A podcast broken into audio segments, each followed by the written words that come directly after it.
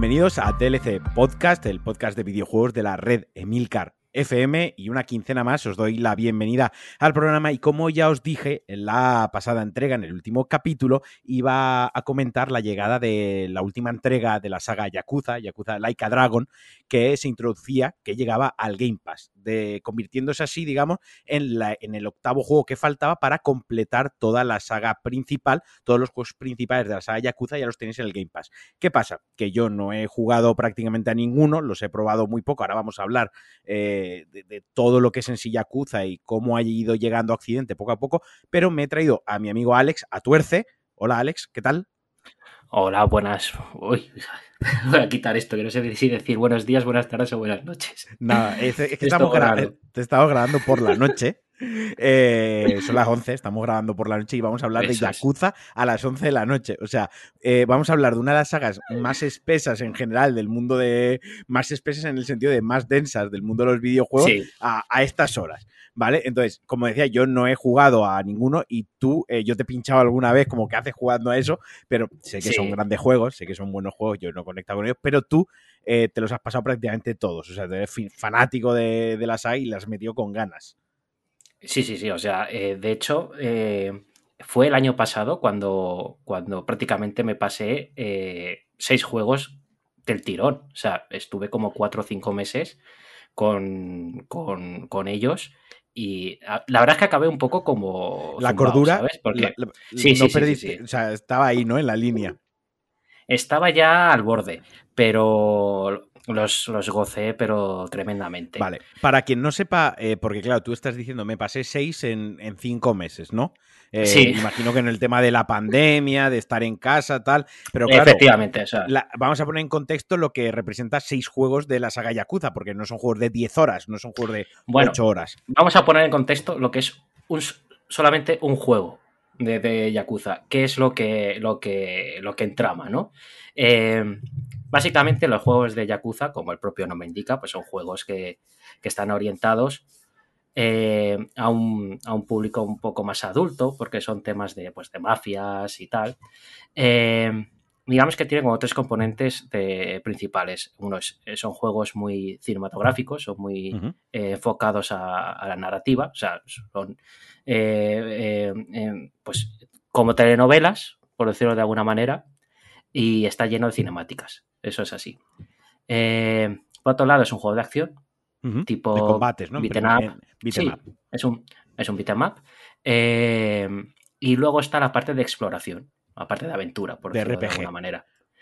Sí, de, eh, RPG como lo, como lo llaman los, los, japoneses, de roleplay, de, de, roleplay puro, de ser una persona, no de stats, de rollo rollo Daños and Dragons o cosas así, ¿no? Es, más de, vivir la vida, ¿no? De una persona normal, pues eh, haciendo minijuegos o, vale, porque, hablando con gente. Por simplificarlo mucho, por simplificarlo mucho, podemos decir que es como el, GTA de Sega. El GTA ambientado en el, barrio rojo, en los suburbios de Tokio, de Japón, eh, donde pues hay eh, bandas, hay una trama, un trama de la Yakuza que al final es mafia, ¿no? Como un poco el GTA japonés. Sí, sí, la comparación es, acertada. Es, es, una especie de como de semimundo abierto, ¿vale? Eh, tú empiezas en Kamurocho, que es básicamente el barrio ficticio que está basado en un barrio real en, en Tokio, que lo tengo por aquí. sí, es el barrio rojo, que no lo tengo yo ahora mismo el nombre en japonés, o sea, me lo sé, eh, porque yo he estado en el barrio rojo, además tengo foto y tal, pero nunca pronuncio, nunca pronuncio los nombres en japonés porque siempre es como una falta de respeto hacia la cultura japonesa cada vez que yo pronuncio algún nombre en japonés. Así que... Eh, Kabukichiko, creo que es. es imposible que yo pronuncie eso bien. sí, bueno, pues es el rollo pues, de barrio rojo de neones, eh, eh, todo abierto 24 horas, camisas de, camisas de seda abiertas con americanas moradas. Hasta, hasta, el estómago, cadenas de oro, vamos, lo mejor de cada casa. Y, y claro, pues, pues es un ambiente realmente es un barrio, entonces el mapa no es muy grande. Eh, realmente son como, como 10 calles o 12 calles que puedes hacer un poco de, viaje rápido con, taxis, pero realmente son eso, es un, es un, es un ámbito muy cerrado, no es como el GTA, por ejemplo, como el que, San Andreas o el, 5 ahora que, que cada vez va el, mapa se busca que sea más grande, ¿no? La espectacularidad de un mapa. Efectivamente, se busca, eso es. Aquí está enfocado todo a la historia. Y, todo está, eh, digamos, eh, comprimido en, una sola localización más o menos. Luego hay interiores y tal y cual. En, otros juegos, no para hacer mucho spoiler, eh, hay más de una ciudad, ¿sabes? Pues a lo mejor te vas a otras partes de, Japón, a Osaka, a Hiroshima, pero, pero digamos que el, núcleo del juego se hace en, en Kamurocho, este que es este barrio ficticio. Y claro, y entonces son esas tres partes, ¿no? Eh, la parte de, digamos, las misiones principales, que es historia pura, eh, la acción, que la acción, eh, digamos que en el juego vas a tener como encuentros constantes, pues con macarrillas que se quieren pegar contigo, ¿sabes? Son como los encuentros estos randoms de los, de, los Final Fantasy o, del, o del Pokémon. Pues pues te aparecen como tres o cuatro. Pero el, eh, combate es, en acción en tiempo real. Es un beatmap. Menos el 7. Menos, el 7, vale. Efectivamente. El, del 0 al 6, para, decirlo de. Para, clasificarlo, es el típico beat'em up, el juego de acción, de historia de toda la vida. Y el 7, que tiene una historia muy, muy divertida. el 7 es Like a Dragon. El Laika Dragon, efectivamente, yo digo 7 por tal, pero el Laika Dragon tiene una historia muy, muy divertida porque el, estudio, que es el Ryuga Gotoku Studio, que es el estudio que se llama Laika Dragon Studio, digamos si lo, si lo traduces al, inglés. Eh, ¿Cómo se llamaba? Toshihiro Nagoshi, que es, digamos, como el creador de los Yakuza cuando era la era de Play 2 eh, y ahora es como uno de los jefes supremos de, de Sega. Eh, crearon el, el Laika Dragon como una especie de, broma de April Fool's Day. En plan, de, el próximo Yakuza va a ser eh, un JRPG. Era mentira. Y, va a ser uno de acción. Pero como hubo tanto. Una recepción tan positiva. feedback positivo a. Claro, de hostia, cómo mola esto, no sé qué es, nunca se ha visto, tengo ganas de jugarlo y tal. Pues a último momento, porque fue de aquí a un año, cambiaron todo el sistema de, de combate. O sea, en 2019 iba a ser un juego de acción. Sí. Y en 2020 fue cuando, cuando salió. Es que, claro, aquí hay un tema. Vamos a hacer un pequeño inciso con la saga Yakuza, porque la saga Yakuza está, bueno, es desarrollada y distribuida por Sega, es de Sega, y se lanzó por primera vez en 2006 para PlayStation 2, pero eh, ese lanzamiento fue en Europa, porque en Asia ya está lanzado desde 2004. O sea, es un juego que a, Occidente llegó dos años más tarde. Estamos acostumbrados ahora mismo que los lanzamientos sean globales o haya una, semana, una semana de diferencia entre un lanzamiento Asia, un uno estadounidense, un español, pero eh, español, eh, europeo, pero Occidente y Asia se suelen llevar ya poco de hecho, los lanzamientos. De hecho, creo que Laika Dragon es el único que está localizado al español. Esa, iba a venir a la segunda parte, era esa. Eh, eran unos juegos que se, se han hecho para Asia. O sea, estos juegos se diseñan de principio a fin para público asiático. El hecho de que se jueguen en Occidente es algo colateral. O sea, el, no, el objetivo del estudio no es hacer eh, de Sega, no es hacer dinero, no es un superventas para Occidente. O sea, es vender muy bien el juego en Asia porque tiene una base de fans en Asia brutal. O sea, el juego vende como churros en Asia y luego ya lo van sacando en Europa. Tanto es así que las primeras entregas eh, directamente, o sea, hasta que no se sacó la remasterización en PlayStation 4 de las primeras entregas, no se podían jugar muchas de ellas en Europa. Directamente en Europa no, En Europa no. Y además las que llegaban, llegaban con textos, con sonido en japonés y textos en inglés, lo que es una barrera de, una barrera de entrada muy grande para muchísimos jugadores, porque ya de por sí eh, escuchar un, videojuego en japonés si no estás, eh, pues digamos, aclimatado, por así decirlo, al, japonés, pues porque has visto anime. Sí, digamos que son como muy de nicho, sí. Como japonés, pues claro, meterte un videojuego de 20, 30 horas escuchando japonés y leyendo inglés,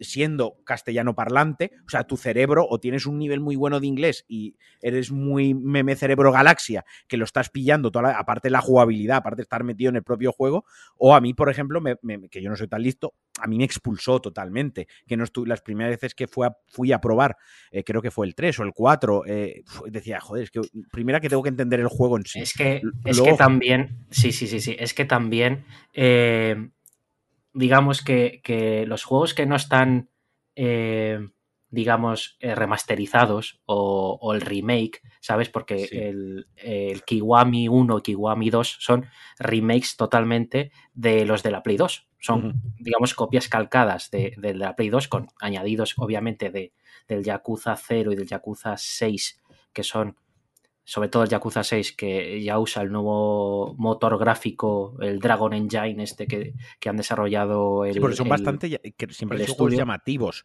a nivel visual. Visualmente son, por eso te digo, que son muy cinematográficos y eh, todo el tema de, de, gráficos, de, de, fotografía, luz, la verdad es que son cojonudos. Vale. Pero, pero sí es verdad, por ejemplo, que tú me has mencionado el Yakuza 3, 4, 5 eh, jugándolos con los ojos de ahora, son bastante duretes, porque es Play 3, eh, primer año, segundo año. Y se nota, o sea, quiero decir. Es que, eh, claro, es una. No, que claro, es que llega un momento, o sea, que la, saga lo petó tanto en, Asia que iban prácticamente a entrega por año. O sea. sí, sí, sí. Es, juego por año, efectivamente. Juego por año. Claro, esto cuando llega a Occidente, que aquí a lo mejor no estamos tan acostumbrados a que los eh, grandes lanzamientos de esta envergadura sea un juego por año y además no habían llegado todos a la vez, eh, llegaban más tarde, otros no llegaban. Cuando se sacó la remasterización, obviamente, pues tú, estás jugando a algo que aunque tú te ha llegado ahora y es accesible para ti algo, es algo que a lo mejor ya tiene 6, 7 años, incluso dos generaciones o una generación de videojuegos de videoconsolas anterior. O sea que eso eh, para poner en perspectiva a todos aquellos, porque esto lo estamos enfocando en la saga Yakuza, pero como insisto y decía al principio, porque ya están todos en el Game Pass. Es decir, tú pagas nueve pavos al mes, nueve pavos, y juegas a todos los putos Yakuza, a los eh, siete, a los ocho juegos que hay, ¿no? Son ocho. Porque el cero es una precuela, si no me equivoco. El cero es precuela, efectivamente. Es precuela. Entonces, claro, eh, pero tenéis que saber, tenéis que ser conscientes que si jugáis, pues probablemente del 1 al 5, pues que esos juegos, o sea, no el 0, sino del 1 al 5, mm, como lo que sea cronológicamente, eh, en orden de lanzamiento, son duretes, ¿no? O sea, son juegos que no van a ser accesibles nada más. Efectivamente, sí, sí, sí, son juegos. ¿Qué GTA más guapo, no? Eh, no. Vamos a pegar hostias los eh, japoneses. Todo el tema de, la acción, los tiempos de carga, incluso los gráficos en algunas partes de, de los juegos. Pues yo entiendo que ahora mismo puedes decir, es que meterme 50 mm, horas de un juego de hace 15 años, pues no me apetece, la verdad. Yo lo entiendo. O sea, y, de hecho, a ver, no son los juegos que yo recomiendo ni siquiera si te gusta la saga, quiero decir, mm, te los puedes saltar perfectamente para, para mí. ¿eh? O sea, los eh, imprescindibles serían Yakuza 0. Yo diría que se 0, 1 y 2. Sí. Eh, y jugaría al 6 lo bueno de los Yakuza es que eh, siempre te cuentan una especie de resumen cuando empiezas los juegos, más o menos de, mm, los personajes, del timeline, de, las historias. Eh, porque claro, desde el 0 hasta, hasta el 6 prácticamente, es toda la historia del mismo personaje. Eso es otra pregunta que tenía para ti. Es decir, los, más o menos la saga es el mismo persona, es el mismo prota, ¿no? Es un poco como la eh, saga Ezio Auditore en Assassin's Creed, que tuvo como cuatro juegos para, para exceptuando el, el, Yakuza 0 y el Yakuza 4 eh, y 5, eh, que hay múltiples personajes. Digamos que el protagonista es el mismo, pero en el 0, digamos que juegas con otro personaje. Y en el 4 y en el 5, creo que son como cuatro o cinco personajes distintos. Los que manejas. Sí, eso es. Hay como cinco historias eh, que luego al final confluyen. Vale, y, pero.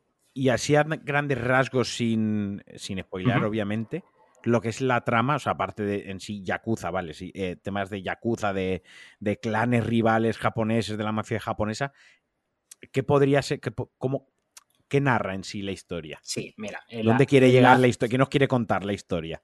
La historia, eh, digamos que empieza con, con eh, Kiryu Kazuma, que es un huérfano, ¿vale? Cuyo padre adoptivo es un miembro de la Yakuza, ¿vale? De, eh, aquí usan nombres ficticios para, hablar de, obviamente, de las bandas de la Yakuza. No es como, por ejemplo, eh, la Triada o tal, que son nombres reales. No, aquí pues se inventan un nombre que es el Toyo Clan, que digamos que es como el grupo de Yakuza más grande de Tokio, ¿vale? Por decirlo de alguna manera.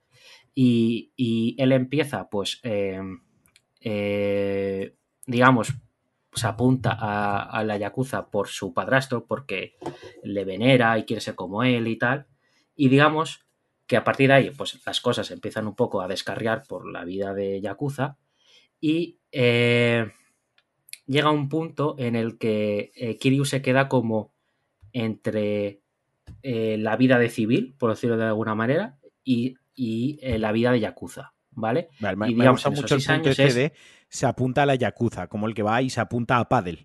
O sea, me, me Claro, eso. efectivamente. Va, Bueno, al- Realmente en el juego es ¿Cuánto un vale, poco así, es en- ¿Cuánto vale ese Yakuza? 20 euros al el mes, carnet, el, el carnet de carnet de Yakuza, Yakuza. ¿sabes? El carnet de puntos. Sí, y, sí. y digamos que ves un poco su, su, su, su vida eh, que gira siempre en torno a eh, los conflictos que hay con, ese, con esa organización. ¿vale? Vale. A veces está dentro, a veces está fuera, eh, a veces tocan parte de su eh, círculo cercano de, de personas. Siempre hay tramas de venganza, de, Mm. de secuestros.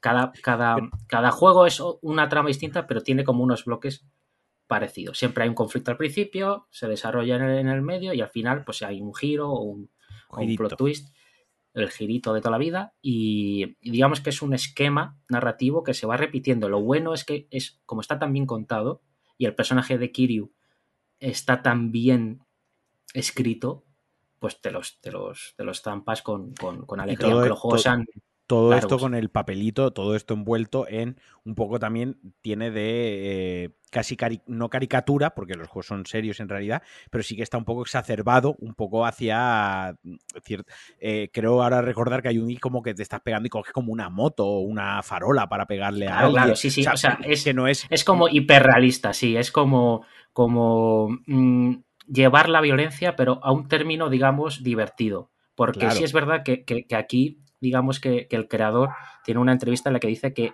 a él lo que no le gusta es, digamos, incentivar a, a- los crímenes. ¿Sabe? Dice, voy a hacer un juego sobre pues el mundo underground y demás, pero no quiero que la gente piense, wow, matar no quiero monos", roman- ¿sabes? lo que no quiere es romantizar romantizar, efe- es roma- efectivamente, es como el que sí GTA. que- GTA. GTA sí que romantiza el que vayas con un coche, pegues cuatro disparos, Claro, bajes, el robes, GTA vayas- Online, mira, tengo tres mm, Kalashnikov, tengo Exacto, cinco tengo coches y los estrello. claro. Al final, pa- queramos que no, queramos que no hay un residuo ahí detrás que romantiza todo el mundo de querer ser un mafioso, de querer aquí ser aquí es al revés. robar. Aquí, aquí, por llevar una vida, digamos, de, de este estilo, el personaje eh, eh, sufre bastante y sacrifica bastantes cosas de su vida precisamente por llevar un estilo de vida, digamos, fuera de la ley o y fuera siguiendo de- el código orden. que le marcan dentro de Claro. este clan, En este caso, que ya no me acuerdo digamos cómo se llama, que- sí, Eh. puedes decir el Pikachu Clan o lo que quieras. Vale, el Sashimi Clan. El Mitsubishi Clan. Sí. Nos van a cancelar. Eh, eh, sí, bueno, en, en- en este caso, pues eso, eh, evita caer en este tipo de, de- de conductas de, de romantizar la, la violencia y digamos que hace que la violencia sea divertida, digamos, a nivel de gameplay, ¿sabes? Porque, porque lo bueno que tiene los Yakuza es que ya sea eh, dándote de hostias o haciendo minijuegos o haciendo historias secundarias, eh, no deja de ser divertido. ¿sabes? Eh, tiene mecánicas, por ejemplo, eh, es que es un poco una, puta locura cómo, cómo hacen estos juegos. Tienes, ya te he dicho, la parte principal de historia, juego y exploración, pero es que luego en algunos juegos hay como dos o tres subjuegos de gestión de un bar. Tienes que gestionar un bar con, con modelos y con camareras y, y lo tienes que, que gestionar para, para que gane dinero. Tienes un, otro minijuego de gestionar eh, inmobiliarias. Tienes otro de, esto es muy de- japón, esto es muy, muy claro. asiático, muy de juego japonés. De- de, de Scalestric, de, de coches de estos de, de Scalestric, eh, que a lo mejor te consume, yo, el de, el de gestionar el bar, pues a lo mejor 40 horas. Hostia. jugando a eso, ¿sabes? O sea, que tiene el juego principal, que realmente si Solamente haces las misiones principales, a, lo mejor son 20 horas o 30 horas de juego, pero lo divertido es el resto. el, el, 70% del resto del juego es lo que hace que Yakuza, digamos, tenga, tenga corazón, ¿sabes? Porque, porque eh, conoces la, vida de, de, Kiryu o su personalidad haciendo las misiones secundarias. Porque si juegas solamente a las misiones principales, dices, te enseña lo que el juego te quiere enseñar. Claro, esto es un Yakuza, tiene mala hostia, se pega con gente y rescata a una, a una chica. Ya está.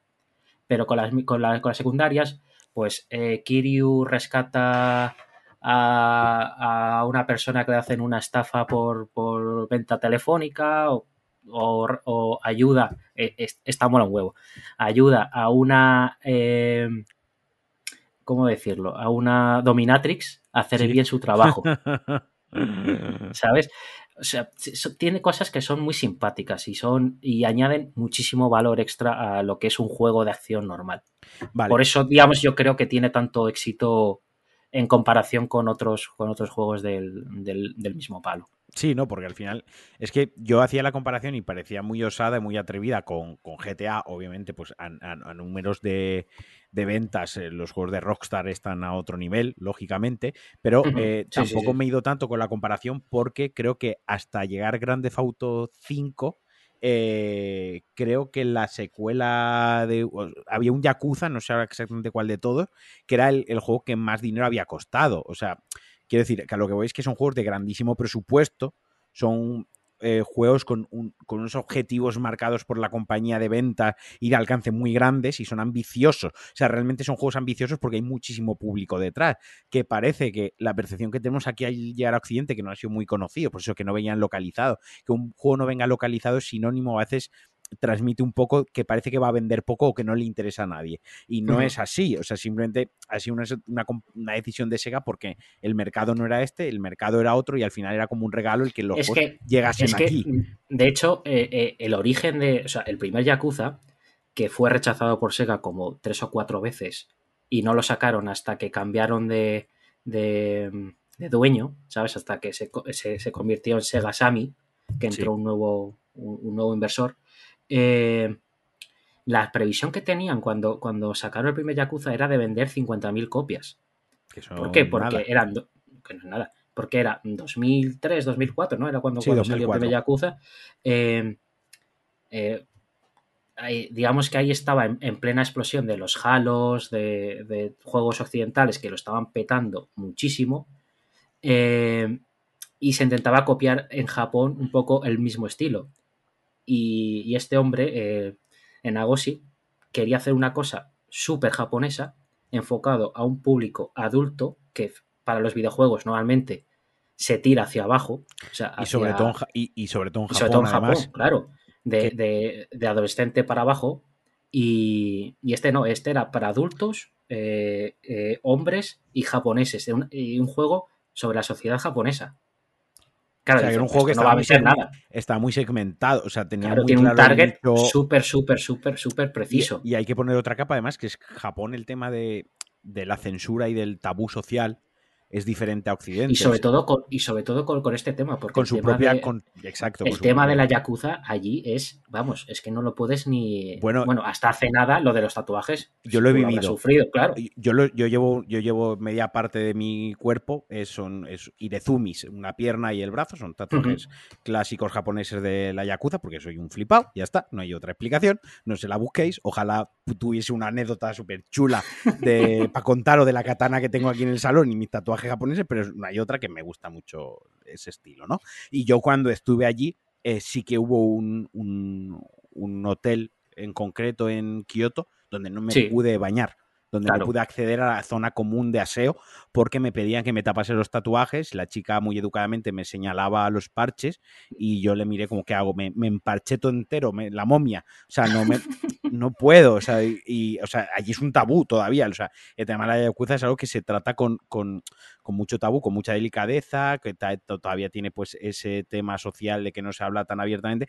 que hagan un juego sobre eso mismo eh, ya dice mucho, o sea, de, cómo tienen que abordar el tema. O sea, el tema se tiene que abordar desde un punto de vista que para ellos mismos ya no es que lo hagamos nosotros o hagamos en España o en Estados Unidos haga una película donde se nombra la Yakuza, tal, no sé qué. No, es que son ellos mismos hablando de una cosa que para ellos ya es complicada de tratar. Por lo tanto, pues ahí le tienen que poner el doble de mimo el doble de escritura, el buen guion, el buen hacer, el inventarse otros nombres para referirse a la realidad, pero sin perder la esencia y que se transmita realmente lo que quieren contar, porque, insisto, yo no los he jugado, pero sí que sí que lo que tengo entendido es que retratan muy, o sea, retratan muy fielmente lo que es el mundo de la Yakuza. O sea, eh, esto que a veces GTA pierde un poco el, contar exactamente cómo funcionan ciertas organizaciones criminales o cierta parte del AMPA en pro de la espectacular, espectacularidad de los disparos, de los tiros y demás, la, sala, la saga Yakuza sí que es un poco más fideligna, quizás sería la palabra, el término, el adjetivo, a la realidad. O sea, que lo que te cuentan sí que es un poco más próximo a lo que, cómo funciona este tipo de, de organizaciones criminales, ¿no? Sí, sí, o sea, lo que es el, el tema de, sobre todo de la jerarquía, de, de los ritos que, que tiene cada, cada, familia, es, eh, la verdad es que está tratado súper, súper fiel. De hecho, creo que, que, tenían como una especie de supervisor de la, sí. de la Yakuza, eh, que más o menos les decía eh, por, dónde, por, por, por, dónde tirar. Lo único que, le, que, le, que les criticaron es que ellos decían que no vestían tan mal como les ponen en el juego, ¿sabes? Eso me gusta mucho porque mientras me estás diciendo esto me has pasado una sí. foto del, del, productor y diseñador del, del juego, de Toshihiro Nagoshi, Nagoshi, y es totalmente una horterada, o sea, es él en, eh, en chándal hortera, en una silla de bañada en oro hortera, con eh, dos azafatas vestidas muy horteras también, o sea, es justamente todo lo contrario a lo que ellos decían que no debía ser, ¿no? Efectivamente, es el embodiment, ¿no? De, de lo que es sí. el el ser un yakuza. Y, y eso, y pues el tema de, de... ¿Qué te iba a contar ahora? Estábamos hablando de que tenían un asesor, de que les decía por ah, dónde sí, tirar, sí, por sí, dónde no tirar. Efectivamente. Eh, para, pues, imagino que también el propio asesor le diría: no tratéis este tema si no queréis morir, o sea, eh, no busquéis problemas, ¿no? Eh, o tratad esto pintando un poco mejor. Un lo poquito que más quería, de cuidado, sí. Lo que yo te quería preguntar es: vale, ya tenemos claro, es una, tiene un, un peso narrativo muy grande donde nos cuenta uh -huh. la historia de, de, la evolución de una persona que, se, que entra a la Yakuza casi sin quererlo, buscándolo, pero casi sin tenerlo, con, que era su destino, mmm, parecía su destino, pero al final lo elige él, aunque podía salirse, entrar y demás, y que no en todos los juegos vamos a controlar el mismo protagonista. Quien empiece por Yakuza 0, que es, que es el, el, previo al Action RPG, o sea, el perdón, el previo al, al combate por turnos, el que sería uh -huh. beat'em up, el que para entender un machacabotones más entretenido de pelear que no el combate por turnos, ahí no vamos a manejar el protagonista porque es una precuela y el resto, pues sí que cuenta su historia. Vale, eso ya lo tenemos claro. También tenemos claro que son juegos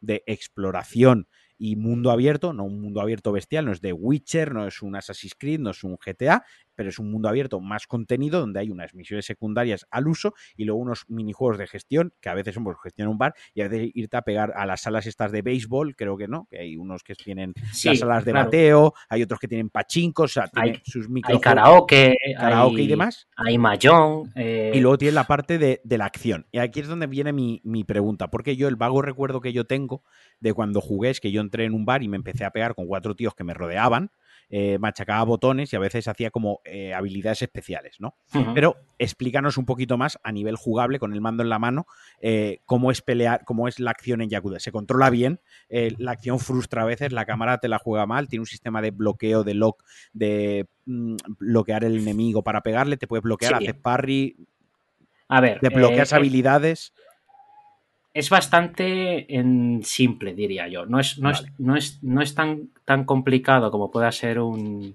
un juego de lucha o un, un, Dark Souls o tal. Eh, digamos que es un, es un machacabotón, es como un Street for Rage o un Golden Axe, un poquito, un poquito más elaborado. Eh, dependiendo de, del juego, tienes un solo estilo de arte marcial, por decirlo de alguna manera, o, o tres, puedes tener uno o tres eh, vas desbloqueando golpes, uno, habilidades. Uno o tres, dos no. O, o, eres un Mindundi de las artes marciales que solo Eso controlas es. una, o eres el putísimo amo o eres que el putísimo las amo. tres. Vale. es que, de hecho, de hecho, digamos que en el 1, en el, bueno, en el 1 no, en el 0, eh, más bien, ahí empiezas con 3 y digamos que desarrollas tu estilo a partir del 1 y en el 1 ya eres el puto dios. Vale, Porque el juego lo que te hace sentir, esto a mí sí que me, aunque sea simple, sí me gusta, te hace sentir eso, que eres el puto amo. Que eres y- poderoso, ¿no? Que eres, que eres un, poderoso. Y- un yakuza que sabe partir caras. Claro, claro. Y, y te hace sentir de eso, de coger una moto y estampársela a la cabeza de alguien. Y Además son Claro. scooters, creo que era una scooter, o sea que ni siquiera era una cosa... sí, una, una motillo.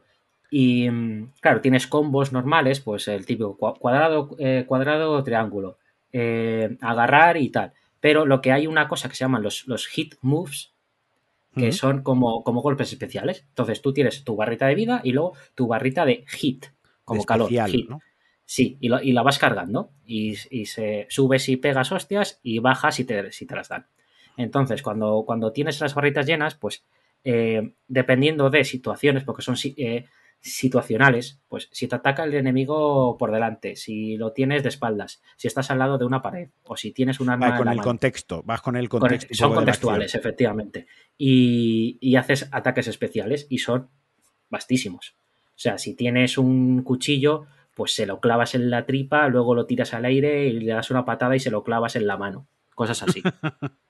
y la verdad que son súper espectaculares. Y es, digamos, lo que te va dando un poquito de, de- de frescura a un combate que puede ser un poco tedioso al principio, pero con esos movimientos especiales, porque también los vas desbloqueando y, y hay, y hay también hay movimientos especiales que son también de- eh, contextuales con los jefes finales, ¿vale? Pues tienes a unos jefes y demás, que también tienes como golpes que son también Quick Time Events, ¿vale? Eh, la verdad es que son bastante espectaculares. No es, ya te digo, no es el combate más elaborado, no es un Mortal Kombat o un Street Fighter o tal, pero digamos que, que cumple para lo que es el, para lo que es el juego. Para entretener, lo que para, lo Para que se entretener, trata es de, eh, Para entretener, un- para divertirte, sí. para unir una escena cinemática con otra, lo que hay en, en- entre medias, que el combate sea entretenido. Eso es. Muy bien. Yo, la verdad es que comentándolo, tengo que decir que llevo un rato, eh, incluso mirando aquí un poquillo así de rojo, a ver cómo estaba el Yakuza 0 de, de precio, eh, porque tengo que decir que me están entrando ganas de jugarlo, de jugar alguno de los juegos. Porque Claro, que- creo que sobre todo creo que me voy a reír. No creo. Creo que es un juego que me va, por lo que estábamos comentando de los trajes, de los movimientos especiales. es un juego que tiene, que tiene exagerarlo como, como, si fuese claro, el cine de artes marciales exagerado, ¿no? De este un poco. Claro. Y además tiene, o sea, es, es- es un juego que tiene como. Yo digo que es una disonancia ludonarrativa. El, el, el tema de. Estás una cinemática de 20 minutos, súper seria, de. Uf, han matado Solemne, a alguien, ¿no? no sé qué. O sea, súper solemne, súper. súper intensa. Y luego, cuando termina, a lo mejor dices, Buah, pues me apetece un poco. eh, desahogarme, pues te vas al puto arcade y te juegas al Outrun o al Space Harrier, Ah, que están en los juegos efectivamente, y te echas a un Space Harrier y estás ahí unos 20 minutillos jugando, o dices, "Puf, pues me voy a pescar, y te vas a pescar. ¿Sabes? Entonces tiene pues- esos momentos de súper serio de tragarte una película y luego dices, bueno, pues ahora tengo unas 20 horas de juego puro, de me voy a patear la ciudad y voy a hacer eh, minijuegos o tal para, para sacarme Eh, ¿Tiene, logros o lo que sea. ¿Tienes cinemáticas largas? Es una cosa. Tiene cinemáticas largas, sí. Tiene cinemáticas largas. Eh, no sé si a fan de- nivel de Kojima, Eso no sé si a nivel- soy muy fan de Kojima y sus cinemáticas de 45 no sé si a nivel de Metal Gear Solid 4, para que eso digamos que. Claro, Esa, es donde me- yo merendaba, ahí he merendado mucho con Metal Gear Solid el- 4. los, los, los, el final es. El final vamos, es una película, una, el final es, Es una, una- peli es que son hora y media, a lo mejor de hora y media, horas. casi. Sí, sí, es casi hora y media. El Death Stranding también está ahí, ¿eh? Sí, tiene algunas que en el, El Death Stranding, que hay algunas que me ha dado tiempo a cenar también. Sí. y, y eso. Y entonces, una cosa que también quería hablar es el tema, pues eso, de, de orden de juego, porque también es un poco como, uff, son siete juegos, la historia empieza más o menos por el medio, pero luego hay una precuela o, o los más nuevos eh, se pueden jugar porque son más de Play 4 y son más fáciles de jugar. Pues a ver, eh, como empecé yo, yo creo que es Sí. la mejor manera de, de empezar, que es por, un poco por el principio. vale, esto es como Star Wars. Está quien dice que Eso te iba a decir, el orden de Star Wars y otros dicen que hay otro. La trilogía clásica, la precuela. exacto, la vemos como que si Rogue One y luego tal. O la vemos como cronológicamente al final como la historia y. No, vale, vale. Claro, yo empecé por el cero. Porque me pasó un poco lo, mismo que tú, lo, que, escuchaba mucho Yakuza y, demás, y, un día digo, hostia, pues está a 20 pavos. Digo, pues me lo pillo, a ver cómo, cómo va la vaina. Y esto, esto fue hace dos o tres años. Y lo jugué y, me flipó, o sea, me voló la cabeza. A mí sí que me hizo clic, porque yo reconozco que es un juego que a lo mejor te tiene que hacer un poquito de clic para, para meterte de lleno a, la franquicia. Y, y a partir de ahí, pues empecé a tirar por, los Kiwami, que son, digamos, los remakes que te he dicho del 1 y el 2 de la Play 2, que esos, el 1 está basado en el motor del 0, por lo tanto, la transición del 0 a 1 es igual, o sea, realmente no, vas a ver nada raro. Y luego, del 1 al 2, el 2 tiene el motor del 6, por lo tanto, también es bastante nuevo. Es pues, eh, gráficos de Play 4, todo eso. Ahora, Yakuza 3, 4 y 5. Es otro, es harina de otro costal. Café para los muy cafeteros. Vale. O sea, ahí, digamos que si, si a lo mejor en el 0 y el 1 no te ha parecido la gran cosa, déjate. No te acerques al 3, 4 y 5, porque ya te digo, jugabilidad de Play 3, eh, no está tan fino el tema del combate como, como los que te he mencionado antes.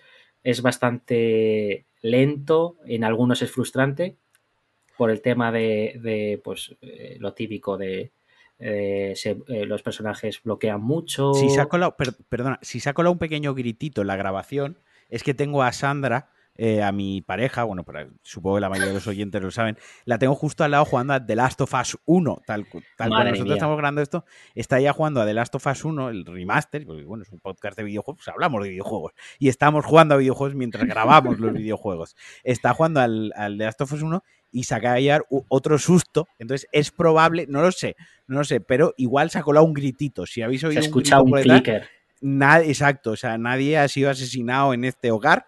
Es ella que se ha llevado un tremendísimo susto con un chasqueador. Ya está, disclaimer, eso simplemente lo quería aclarar. Y pues eso. Y vamos pues por alejémonos de 3, 4 y 5. Porque de 3, 4 y 5. Para un cafetero, eh, el salto gráfico. Si no te mola. Si no te mola, nos lo dejamos fuera, claro, porque el 1 y el 2 se entiende. El salto gráfico es bastante, o sea, es bastante aparente. Claro, el 1 y el 2 los rehicieron porque eran de Play 2. Claro, de Play 2 llevarlo a PlayStation 4, una remasterización, eso ya ahí no hay HD que sirva. O sea, eso eh, tienes que rehacer el, juego, ¿no? O sea, como, como tal. Enterito, Pero, claro, además es que está rehecho. El 3, el 4 y el 5, que eran de Play 3, eh, claro. Son simplemente remasters, ¿no? No son remakes. Eso sí que son subirle al HD, ponerle los 60 frames y claro, Escalarle un poco. Las texturas, el pack de texturas que tenían guardado eh, a máxima compresión, puedes comprimir. Sí, creo que le cambian la cara a un personaje, en plan de que contratan a un actor para que ponga. Sí, bueno, la luego han tenido la Yakuza también ha tenido ciertas cosas porque hace una, por contar una anécdota, creo que fue el, el 6, o no, el, Laika Dragon, el que parchearon eh, posterior al lanzamiento porque uno de los actores de doblaje, el cero, ah, eso sí en el cero. El, el, del cero, sé que cambiaron la cara de, un personaje que, eso, es de un, actor. Es un em, asesino de nacionalidad china. En, en Yakuza hay sabes que los japoneses son muy suyos con tema de, raza, de nacionalidades y demás. Entonces, tema, los peores parados son los chinos y los coreanos. Son, es una sociedad que es muy, muy xenófoba con, esos, con esas nacionalidades. Y entonces, eh, hay un asesino que es chino y la cara, la verdad, que es horrible. O sea, en el juego japonés es horrible. Y en el chino lo parchearon la cara a un actor chino en plan bien, en plan mm, guapo. Pero si juegas a la versión americana, que es la que jugamos nosotros, o la, o la europea, eh, es bastante horrible. Entonces hubo, hubo jaleillo por eso y lo tuvieron que parchear en el mercado chino. Vale. Es que tengo entendido, o sea, lo estaba buscando ahora muy, muy rápido, no me lo había preparado, pero también me suena que hubo eh, el actor arrestado, vale, esto, en Judgment. En Judgment, en Judgment sí, un spin-off un Spin-off de spin-off, un sí.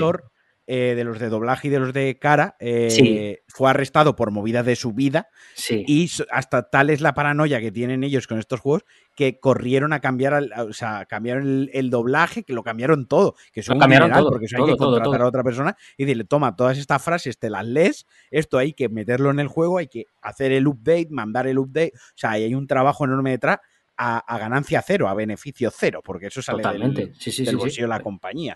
Vale, porque esa- ahora llegamos a esto. Eh, ha, ha habido varios spin-offs que no están en el- estos no están en el Game Pass, pero por si, como yo, leéis cosas como esto, que yo leí la noticia del Judgment y en mi cabeza Judgment es parte de lo, la saga principal. Y no, Sí. son spin-offs. Sí, a ver, eh, hay varios spin-off que los, si quieres te los menciono así eh, Sí, rapidito. va, así por rápido, sí. Bueno, el, el que acabas de mencionar es el Judgment, que es que creo que es creo que era exclusivo para Play 4, ¿no? Sí, sí, ese es de Play 4, correcto. Eh, exclusivo Play 4. Eh, es un juego que, que repite los mismos cánones que los Yakuza. Si te gusta los Yakuza, te va a gustar Judgment. Es un poco más de lo mismo. Eh, que si te ha gustado la saga y no te quieres meter más en, eh, pues, en- en juegos de Play 3 y demás, pues saltar a este sería una buena opción para seguir un poco con el, con el Vale. estilo de, de juego. Luego, No, mira, eh, Judgment, perdona, por, Sí. ya lo digo por, por aclararlo.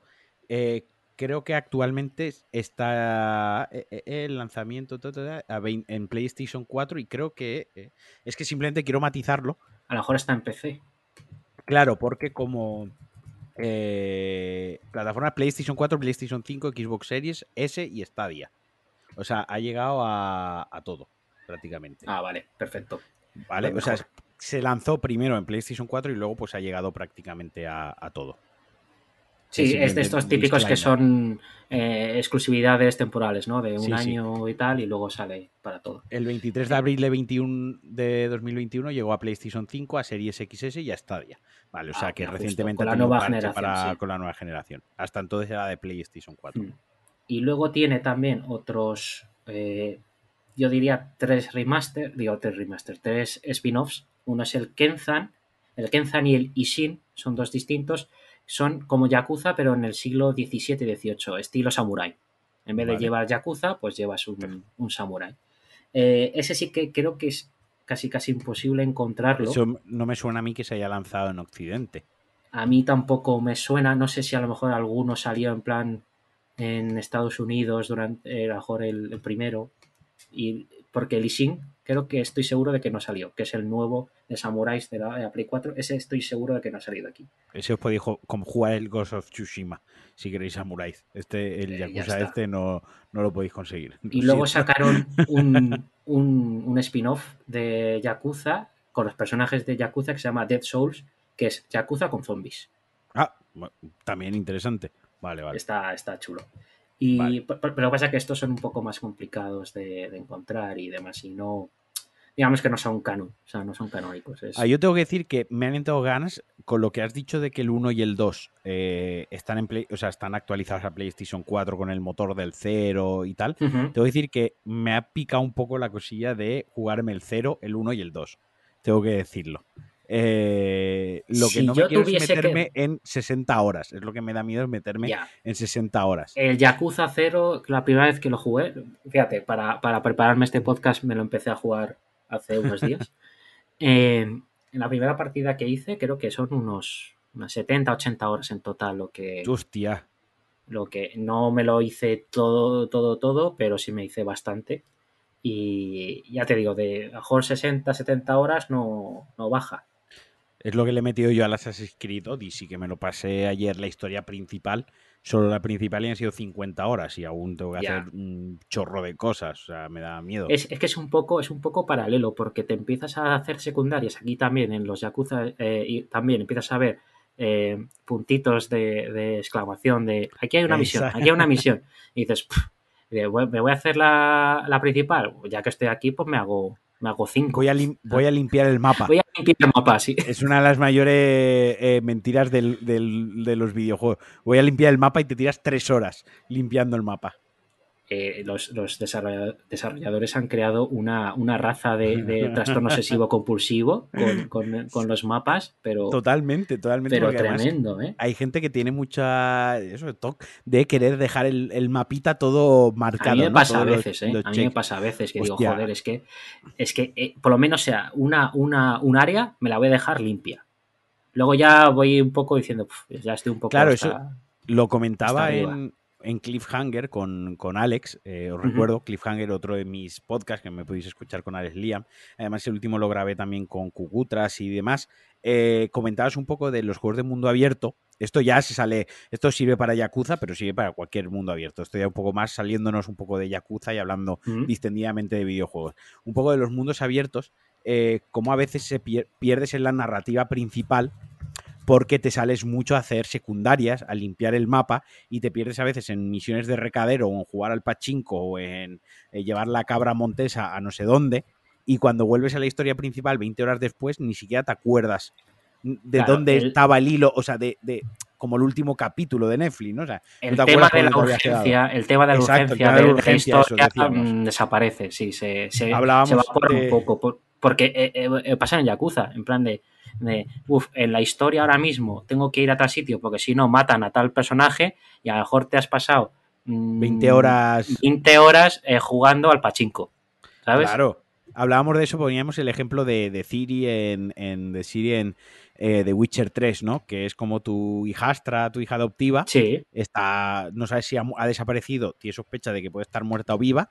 Te enfrascas en una aventura de encontrarla, ¿no? Y te urge porque eso corre el peligro de la vida de la persona que es casi como una hija para ti. Pero, sin embargo, te pones a ayudar a una mujer a recuperar a la cabra que se le ha ido al medio del monte o eh, a una señora que se la, se la, ha perdido al padre. Y es como, espérate, que a mí se me ha perdido la hija, dejo de buscarla para encontrar a tu padre. O sea, tu padre me urge más que mi hija. O sea, eh, es un poco la urgencia en los mundos abiertos y cómo rompen ahí sí que hay una disonancia totalmente, una disonancia absoluta entre lo que sería la realidad de lo que te está contando y la ficción arcade de un videojuego. Porque eh, lo que tú dices, eh, la misión te sale la exclamación y es ve a tal punto eh, que van a ejecutar a Pepito y tienes que salvarlo, ¿no? Pero esa misión lleva, la tenéis ahí 40 horas, ¿no? o sea, llevan 40 horas los malos con la persona arrodillada a punto de pegarle un tiro esperando a que aparezcas tú para hacer la misión. y creo que en los mundos abiertos, al principio, los propios mundos abiertos están diseñados, narrados, de manera que al principio la historia como suele ser muy vaga, suele ser muy vaga y te deja mucha manga abierta a que tú explores y las misiones secundarias, pero conforme se van cauzando el final de la historia, el propio juego como que te pushea, te empuja como, mira, no pierdas el tiempo con el pachinko o no pierdas el tiempo buscando cabras de señoras, porque esto ya es el final del juego. Y si vas haciendo como un coitus interruptus, ¿no? Con, con las últimas fases del juego, le quitas mucho ritmo y mucho dramatismo y mucha carga narrativa a lo que es el final del juego. Y al final, eh, valga la redundancia, con lo que te quedas es con el final del juego. O sea, tú cuando te has metido 60 horas a Mass Effect, a The Witcher, a Yakuza o a GTA, tú no te acuerdas de las te acuerdas relativamente de las tres primeras horas de juego, pero sí que te acuerdas muy bien de las cinco últimas horas de juego, porque luego el juego se va a la eh, estantería y te quedas con ese, ese gustillo de... Es lo que te va a dejar, es el pozo que te e, deja. Ese pozo que te deja son las cinco, seis, las diez últimas horas de un sandbox son las que se te quedan a ti. ¿No te acuerdas de cuando la primera misión en el GTA, cuando vas con Michael por la playa a la psicóloga mientras te roban el coche?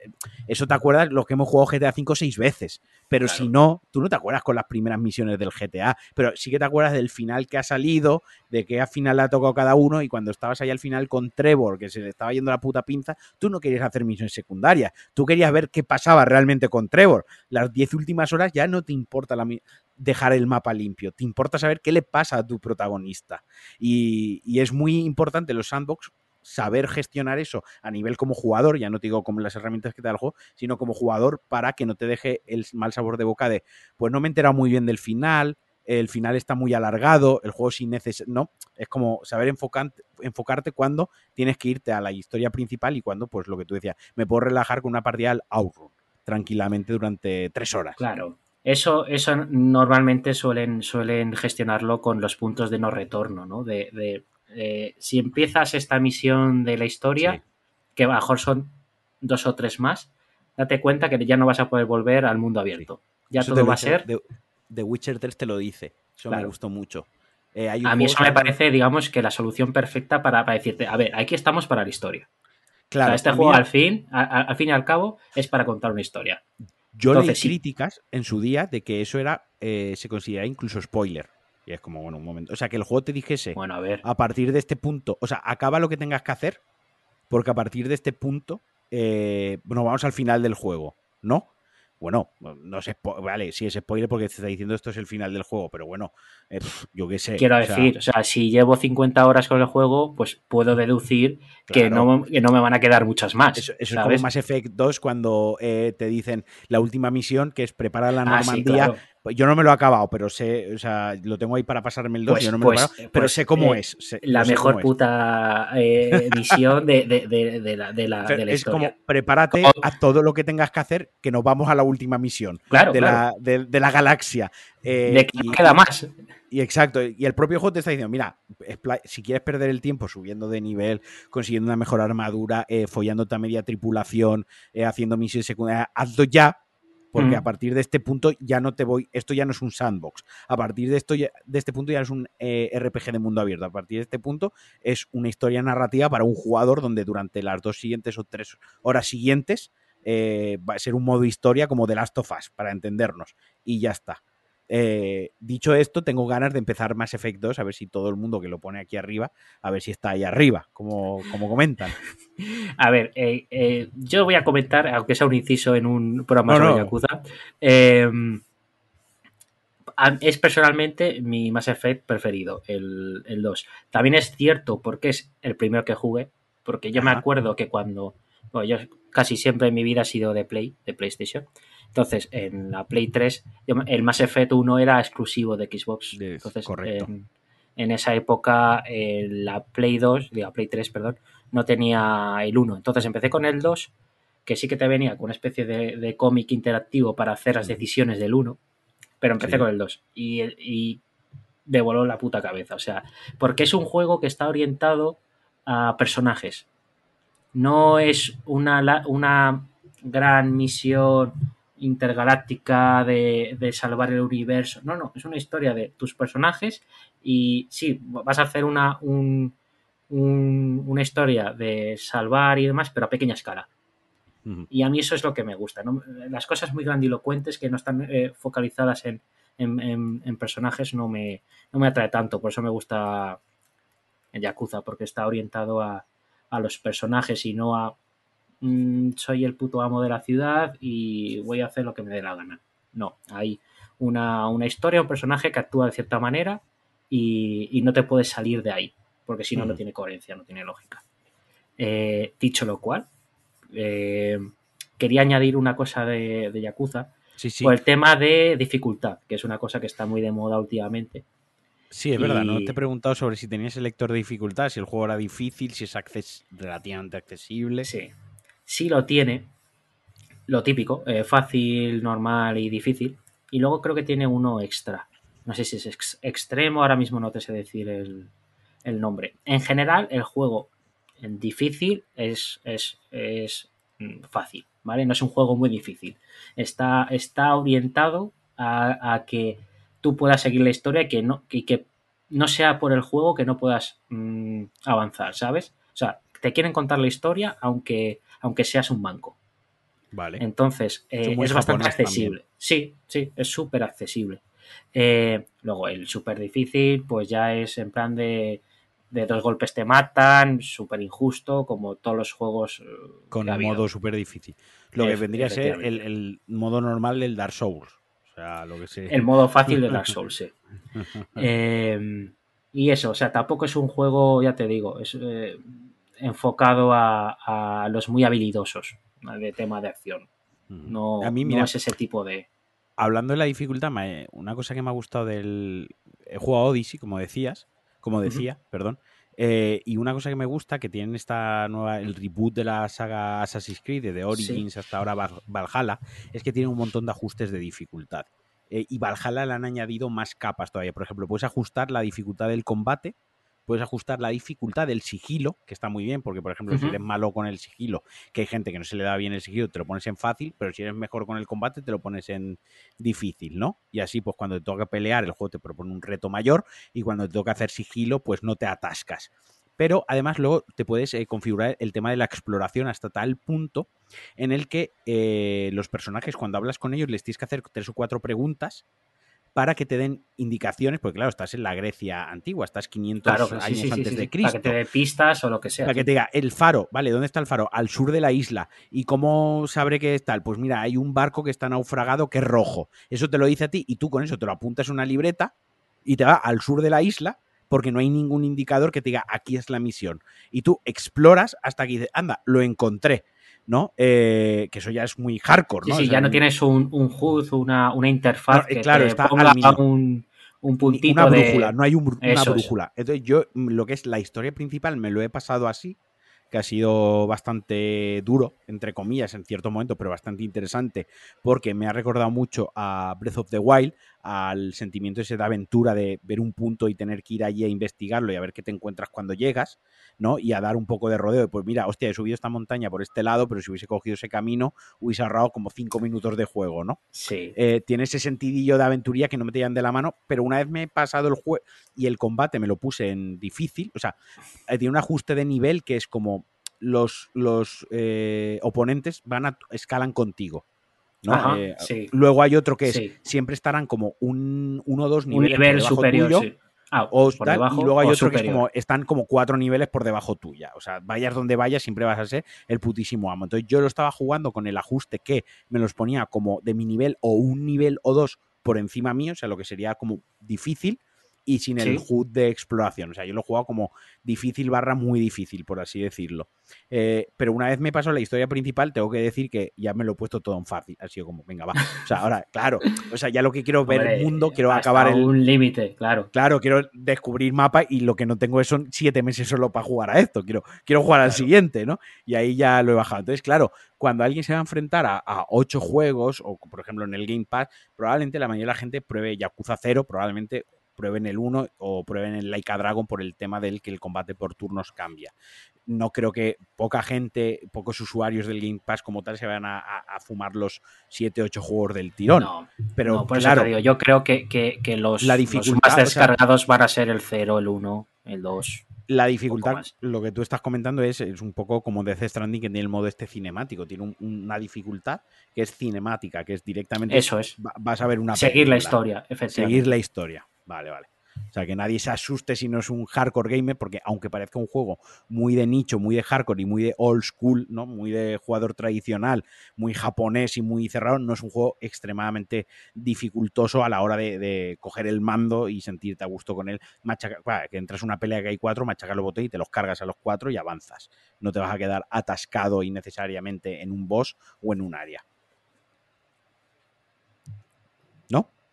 Efectivamente, sí, sí, sí, sí. Eh, ya te digo, está, está orientado, entre comillas, eh, dirigido a un target, pero yo creo que ahora mismo está orientado a todos los públicos. Pues eso. pues... sí, dime, dime. No, no, no. Eh, eso dime, dime, no, porque ya iba yo a. iba a despedirme de Yakuza ya. O sea, en plan. Ah, vale, sí, pues sí. Ahí tenéis a Yakuza.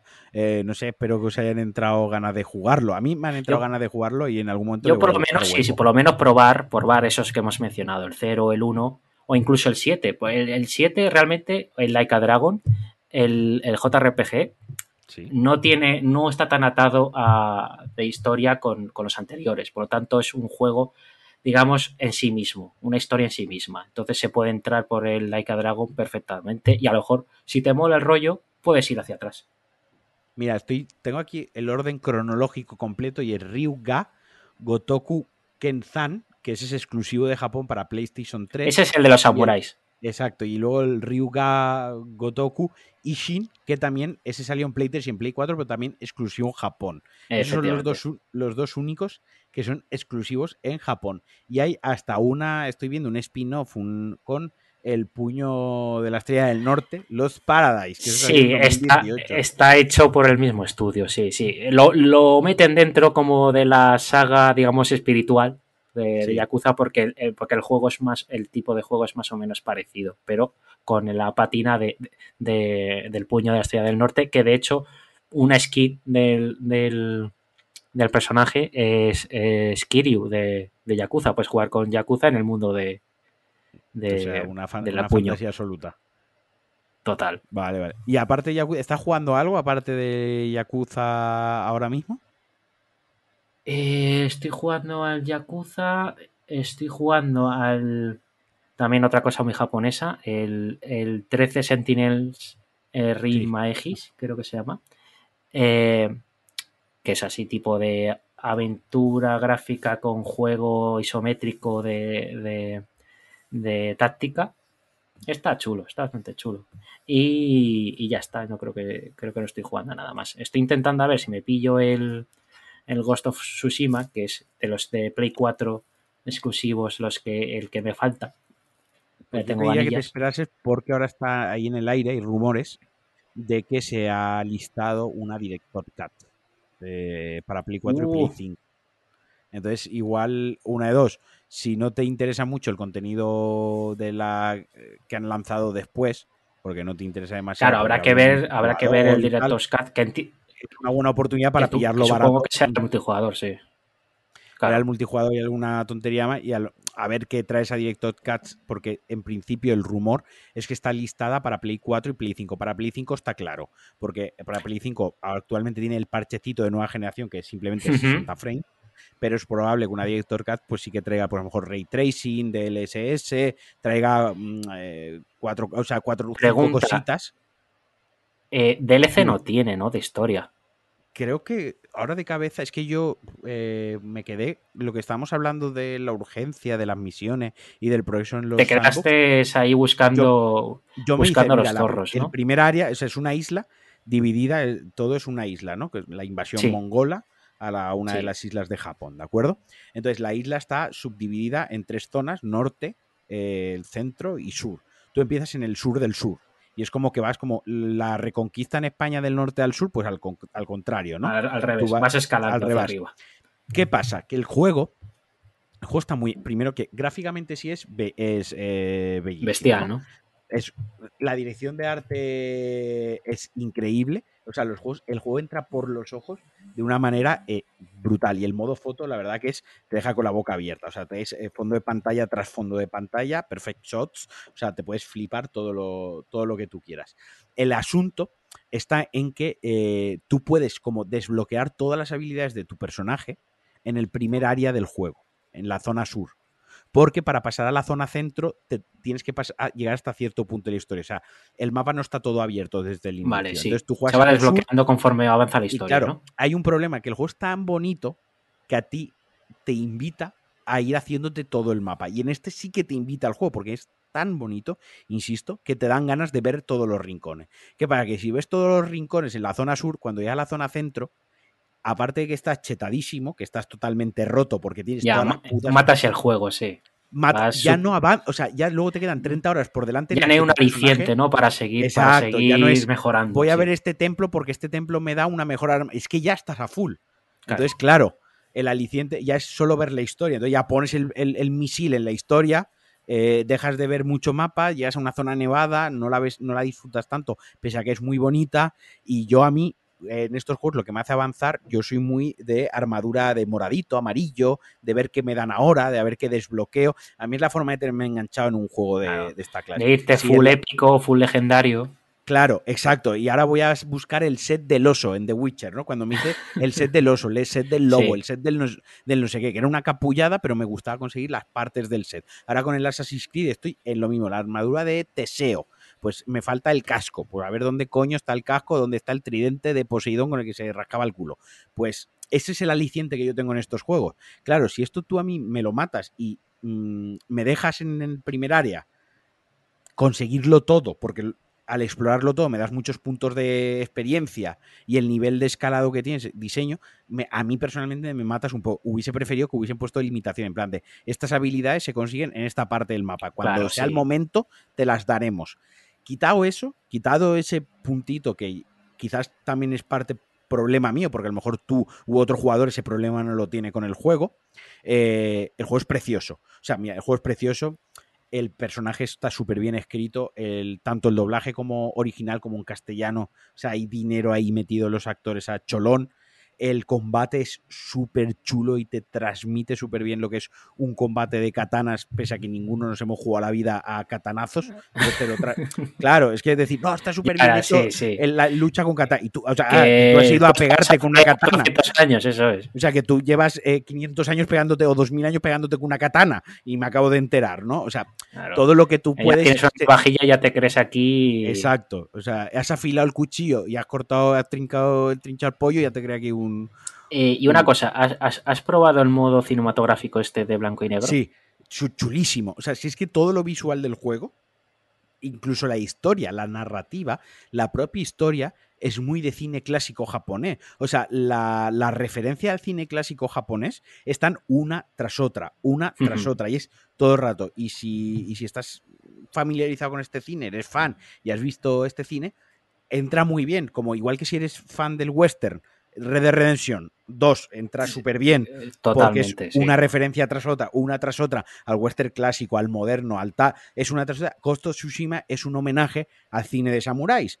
Entonces, eso está muy bien captado. El modo cinematográfico está chulísimo. Todo está muy bien. El único problema que yo le di fue el tema de la progresión que a mí me desenganchó yo supongo que como soy imbécil, cuando saquen el de PlayStation 5, lo compraré en PlayStation 5, porque yo soy así de cafre, ¿vale? Tengo que no te viene con el, con el parchecito de, Y es que ya hay, ahora ya hay un parchecito, ahí está el parchecito como tiene el Days Gone, ¿no? Como el, parchecito para que vaya un poquito mejor.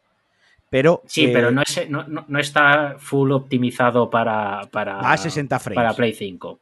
Es lo que tú dices, que el Director's Cut vendrá con Ray Tracing y con y con toda la, pesca, ¿no? Con el 4K. Claro, o sea, en, principio, si se lanza como tal, es con lo que vendrá, porque ya te digo, el DLC de, que hay es el de nuevas leyendas o algo así. Eh, Pero es multijugador puro, ¿no? Era multijugador, cooperativo, o sea que. Bueno, pues sí. al final que estaba chulo, pero, pero no deja de ser un cooperativo que el juego pues, no le hace ninguna falta, como yo lo entiendo, para disfrutarlo del juego. Yo te animo a ti y a quien no haya jugado Ghost of Tsushima que lo juguéis, porque es de esos exclusivos, Sucker Punch, que son buenísimos haciendo juegos, son de esos exclusivos como eh, Horizon Zero Dawn, que pueden parecer de segunda línea, de retaguardia, que no es un God of War, no es un Bloodborne, no es un, no son, eh, un The Last of Us, no es un Uncharted, parece que son subproductos como el Days Gone, pero es que el Days Gone también le metí 60 horas el, al, este, el de Aloy, joder, se me acaba de ir el nombre, el Horizon Zero Dawn, casi me sacó el platino también.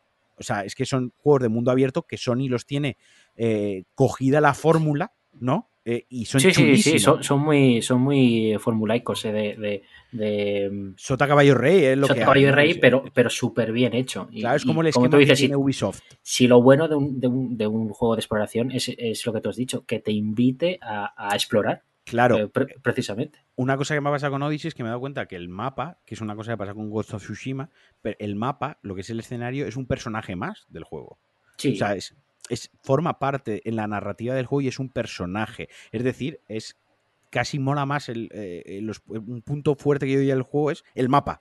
¿Cómo que el mapa? No, no, el mapa. A mí eso es lo que me pasa. A mí eso es lo, que me pasa con, con Yakuza y con, con Kamurocho, con el, con el barrio. Porque como lo, realmente lo has visto en seis juegos, que ya te sabes el mapa de memoria, que yo ya me lo sé como, como si fuese mi barrio de Madrid. Ahora mismo te podemos sacar, eh, soltar sí, sí, sí, sí, Y me dices, me dices, ¿dónde está el parking? Aquí. ¿Dónde está el restaurante este de, comida japonesa? Aquí. O sea, em, eh, realmente te la, te la aprendes de memoria. Como un poco la gente que se ha jugado al GTA V en la Play 3, en la Play 4 y en la Play 5 y en ordenador, que se ha jugado a todos. ese, ese soy yo. Me, lo he jugado en todas las plataformas. Cuando saquen de Play 5 lo volveré a comprar. Pues eso, pues, pues te aprendes tanto un mapa que ya, digamos que, que como tú dices, ya te parece como es, como es otro personaje, ya te cuenta una historia el, propio mapa, aunque no esté pasando nada en el juego, ¿sabes? Mm. Pero, de hecho, lo que mola mucho en el juego de, de, Yakuza, sobre todo en los, pues eso, en el 2 o en el 6, que es lo que gráficamente está mejor, es que quedarte para un poco y te pones en modo primera persona y ves un poco o la gente pasear por las calles y dices, esto es, esto es Tokio. Ahora mismo te vas a, al barrio este eh, y es que es exactamente igual. Los borrachos por un lado, las luces de, neón por, por otro, eh, los gritos, la gente que te intenta vender clinics, que hay gente que te, que, te vende clinics en el juego. No entiendo muy mucho por qué, sea una cosa japonesa, pero te vende clinics. No sé. Sí, sí. No, pues eso. Eh, yo lo, creo que lo voy a probar. Eh, como estoy empastrado, ahora creo que el siguiente quería jugar Mass Effect 2 por no dejármelo mucho de lado y porque todos sois unos brasas con el Mass Effect 2. Así que me lo voy a jugar. Y luego te eh, escuchas la banda sonora, que es la polla, y.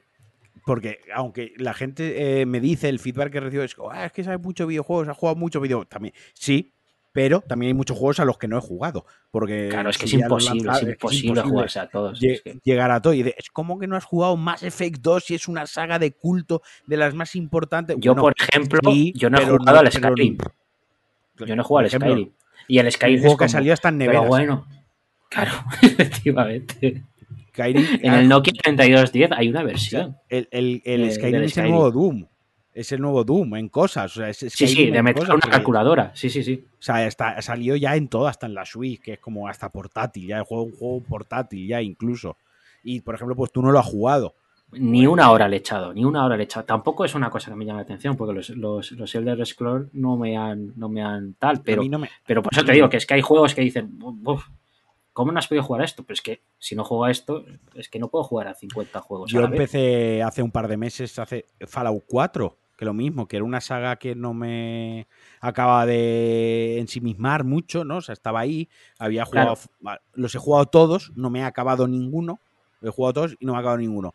Skyrim, Skyrim me lo tuve que empezar cuatro veces para que la quinta vez me lo acabase.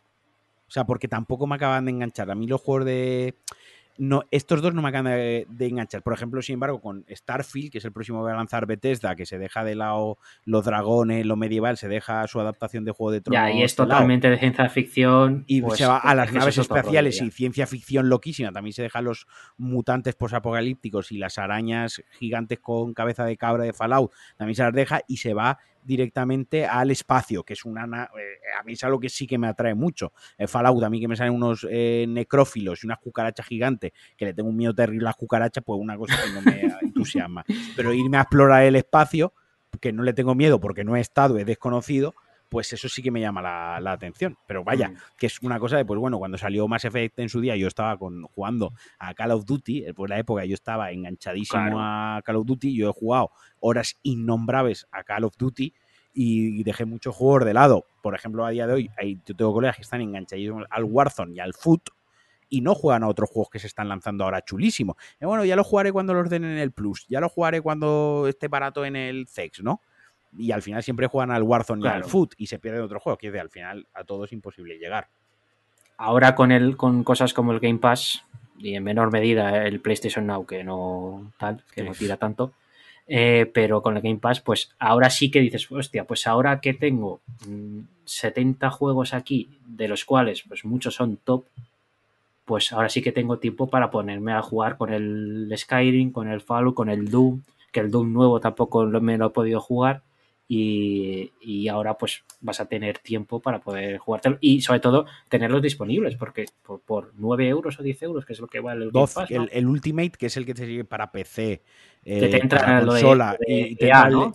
sí, el EA y ahora va a entrar lo del Xcloud cuando esté para todo el mundo si es que por 13 euros, tío, pues si es que el Spotify top, o sea, la máxima. No, pero con 13 pavos te puedes comprar a mejor un juego de oferta, pero uno uno. Claro, pero es que aquí estamos hablando de, por ejemplo, la saga, la saga Yakuza, que son 7, 8 juegos, que te está dando 800 horas de juego, que obviamente, pues lo que hemos dicho, te puede saltar el 3, 4 y el 5, ¿no?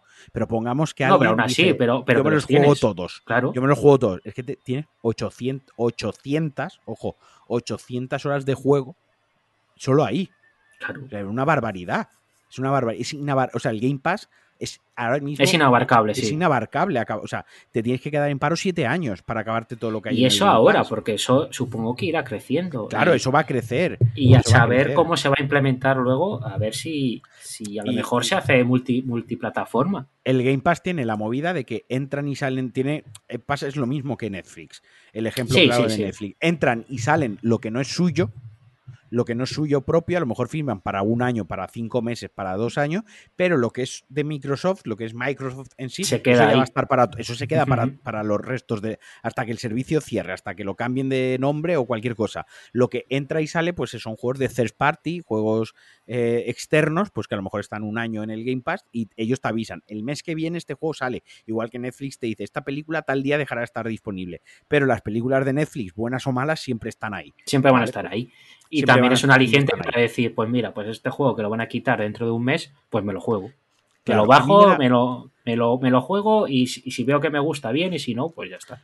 Tiene muchos detractores el tema del Game Pass porque dicen que son juegos de saldo, juegos de batiburrillo, porque no son juegos actuales y es como, bueno, vale, pero es que juegos actuales hay poca gente a día de hoy ya que se gaste 80 pero a ver, euros pero aquí todo, en, en, el lanzamiento todo, de la semana. todo el mundo hemos vivido la época del Play 1, de tal, de Super Nintendo, de si comprabas un juego y tenías la suerte de que era bueno, perfecto, pero si te comprabas el juego de Bugs Bunny de no sé qué, pues Exacto. Era un, una y, cosa horrible. Y, y, que, y que no todo el mundo tiene tiempo, o sea, para estos servicios, para gente que no juega todo en la fecha de lanzamiento, porque hay gente que no le interesa, simplemente que jugar un juego de lanzamiento prefiere no, pero jugarlo medio año más económicamente tarde, más tampoco tampoco es, es, es, es posible viable. para todo el mundo, claro. Yo claro. no puedo gastar 60 euros todos los meses, claro. No, no, todos los meses no, si te pones o semanalmente, claro. semanalmente. Sí, sí, sí. Porque sí, semanalmente, si nos ponemos pureta hardcore gamers, eh, true gamer, todas las semanas. No, con, hay, con, si con, no es en, con, PC, con Play 4, exacto, con si no es en la Switch, Play, si no es en la Switch y si no es en el Apple Arcade, tienes algo nuevo, hay, sí. hay algún lanzamiento para dejarte 40, 50, 60 napos. Yo eso lo podía hacer con 18, 19 años cuando curraba y no tenía otras responsabilidades que eh, estar a la hora de cenar en casa y trabajar. Eh, claro, yo lo podía hacer, pero yo a día de hoy, yo, obviamente, yo y me además, compro uno a día de hoy mes. hay una, una oferta que supera con creces la demanda. Claro, O sea, y el tiempo que tenemos disponible Contando para con juegos indies y demás. O sea, hay una oferta de, de, de videojuegos ahora mismo que, como tú dices, es que falta tiempo para, para poder jugártelos a todos. Otra, Entonces, otra cosa ¿no? se anunció que llegaba al Game Pass y, y parece que me ha dado la sensación que pasa un poco desapercibido. Hades, ¿no? Que es para mí uno de los juegos de 2020, uno de los mejores top 3 de mis Uno de los GOTY, 2020. sí, sí, sí, sí, sí. Es, es uno de los es juegazo y es eh, vaya, que es un indie.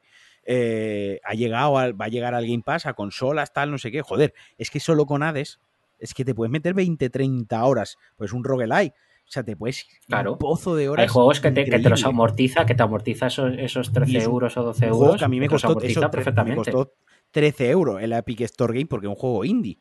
O sea, Sí. PC cuando salió me costó con un descuento que tenía de la propia Epic, se me quedó en 14 euros. Un Mm. juego de 20, 30 horas y que le puedes meter todas las horas que te dé la gana. Eso también llega al Game Pass. O sea, mm, quizás mi, mi queja del Game Pass, como soy yo por mi personalidad, pero eso es culpa mía, que el Game Pass a veces me da un poco la sensación de como cuando pirateaba juegos de Play 2, que me pirateaba siete juegos de golpe y al final picaba un poquito de cada uno y no me acababa a, Y no, me te acababa a fondo, sí. a fondo ningún juego, te porque como comprabas uno con tu dinero y tal, y ese te lo fundías. claro, lo yo me fundías compro 25.000. Porque yo en mi época, el Metal Gear 2, cuando, cuando, cuando me lo compré, pues a lo mejor me- es el juego que más veces me he pasado. A lo mejor me lo he pasado 13 veces. ¿Sabes? Claro, pero no tenía pero otro. otros que estaban pirateados, pues, pues se me han olvidado, que no sé ni, Es- pero- ni cuáles son. Pero eso es más culpa mía como jugador que de la propia plataforma. Quiero decir, la plataforma me Yo la única queja que veo al, al, al, al- Game Pass, que es el Es que no modelo que está intentando también, también, eso es lo primero. Pero lo segundo es una, una queja que yo he leído mucho y en parte puedo tener razón, que digamos que ya el tema de, de propiedad en los videojuegos va a desaparecer del, del, del- Sí. Digamos que las, que las Sí.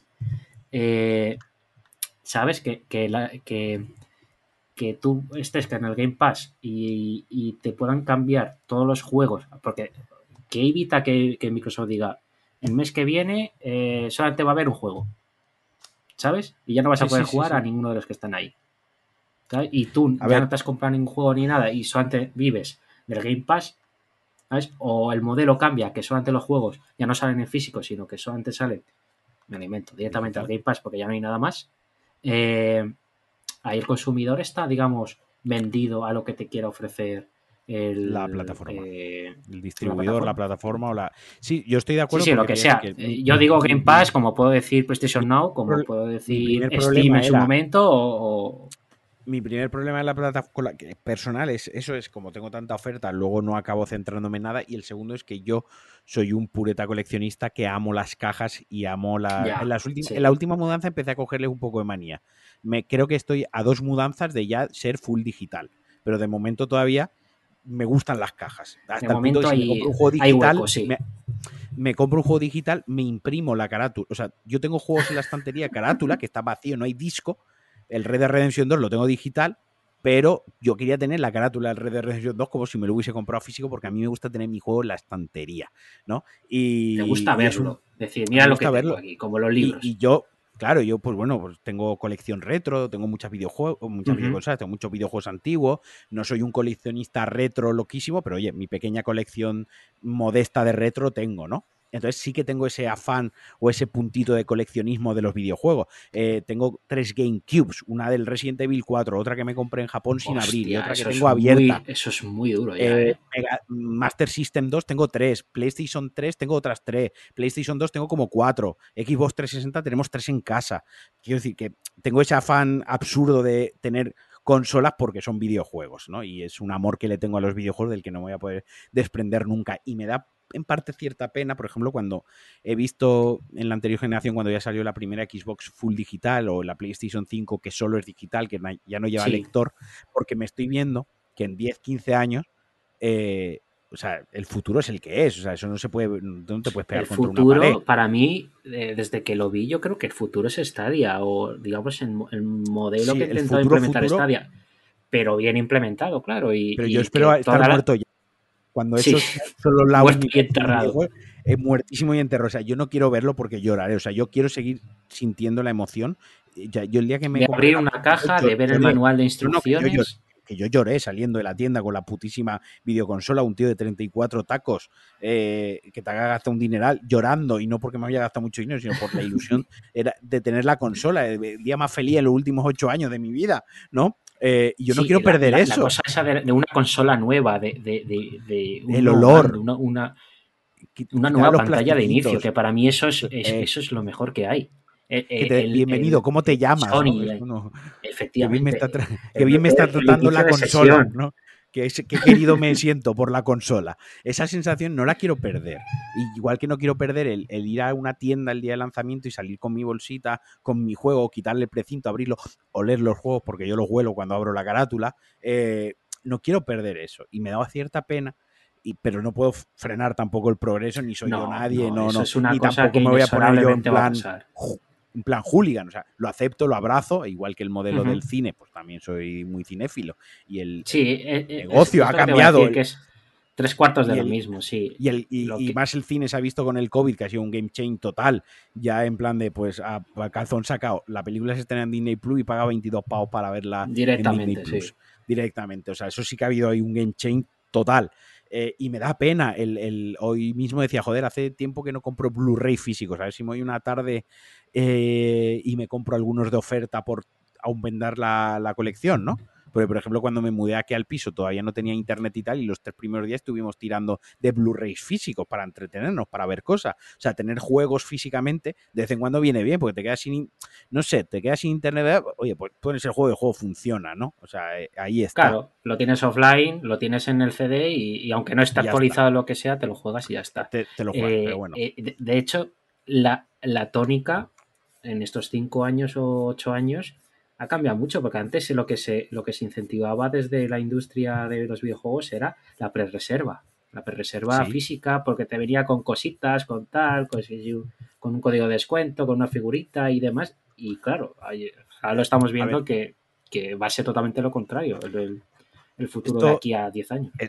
Esto da para horas, ¿no? Pero aquí también hay otro tema que no sé que hay que tener en cuenta, que está el tema de todos los trabajos que te crujes así si desaparece la distribución física de videojuegos. todos los retailers, todo lo que todos los y, todos tenemos eh, la cadena de, la cadena de videojuegos de tienda de videojuegos con el rótulo morado, cuyo nombre no, no mento porque no me pagan, básicamente para ello que en los últimos seis años hemos visto cómo se han ido transformando casi a bazares de cultura pop. Quiero decir, antes entrabas y solo era full videojuego y ahora te venden camisetas, te venden funcos, te venden juegos de mesa, te venden cómics, he eh, visto cómics, peluches. Te venden figuras, ya te compran de segunda mano sillas, game, o sea, es ya, claro, pero ¿por qué? Porque han dejado de vender un, gran volumen de sus juegos.